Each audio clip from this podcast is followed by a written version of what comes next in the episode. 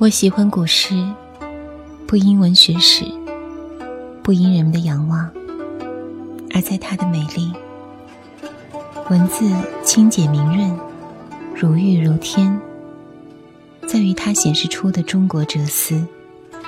那一无言就在眼前，若张九龄句：“海上生明月，天涯共此时。”诗如禅，如顿悟，骤然风动云散，黑暗隐退，你看见万物万象，明媚自如。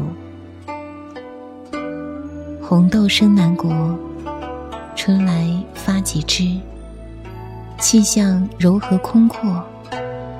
红豆生于南国，色空互化，得真意而得光明。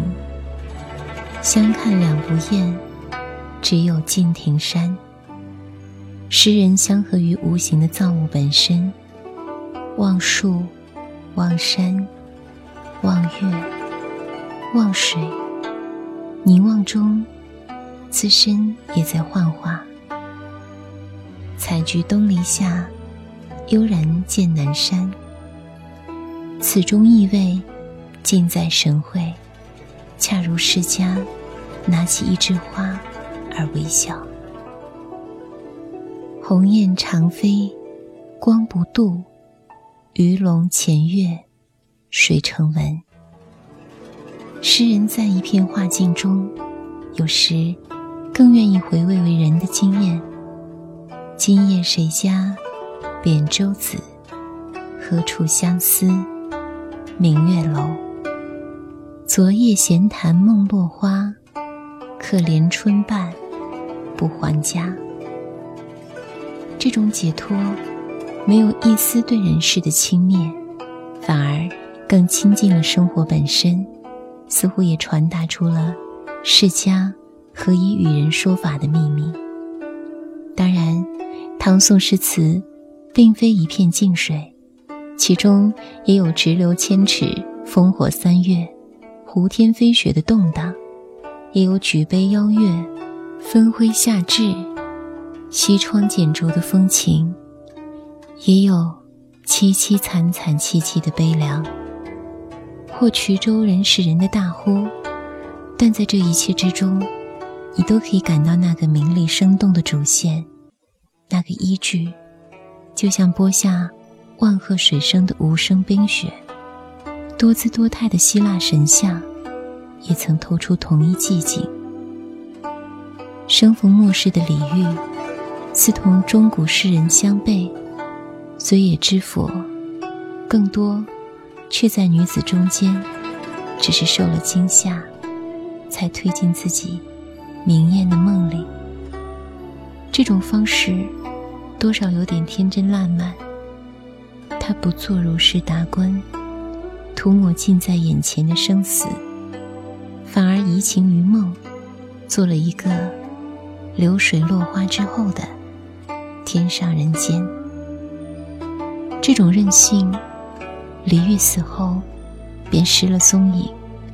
至近代，诗的无言所形成了多言怪异的趣话，长篇小品汉汉可观，实际上却是回到无可奈何的感味中去了。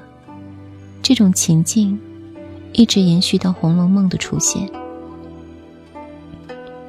中国有两次人间天国，陶渊明做了个人物模糊的桃花源；另一次是曹雪芹做的《红楼梦》中的大观园。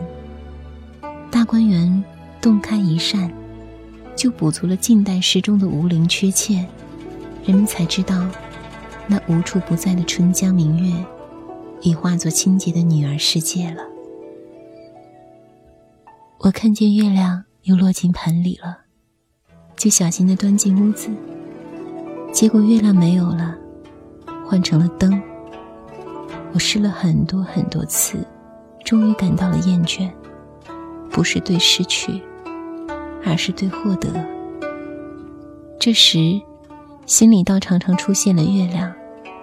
从来就不乏奔月。盗火的人，说明有一个一直的黑暗，恰如黑夜给了我黑色的眼睛，我却用它寻找光明；恰如飞蛾扑火，他们的感人不是因为他们的成功，而是因为他们绝望努力的本身，成为一个瞬间的永恒光明。希腊有一个寓言，说一个男孩爱上了自己的影子，最后变成了水仙花。面对中国悠远的诗境，我看不见时间屏住那么多暗淡繁琐的生活，只看见那片光，自在圆满。我唯一的所得是静静看着，而不去捕捞它们。